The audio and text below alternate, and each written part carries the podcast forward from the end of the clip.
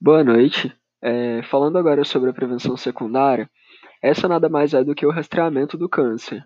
Esse rastreamento é uma avaliação daquele indivíduo assintomático, eh, pra classificar ele como um candidato a um exame mais apurado de avaliação.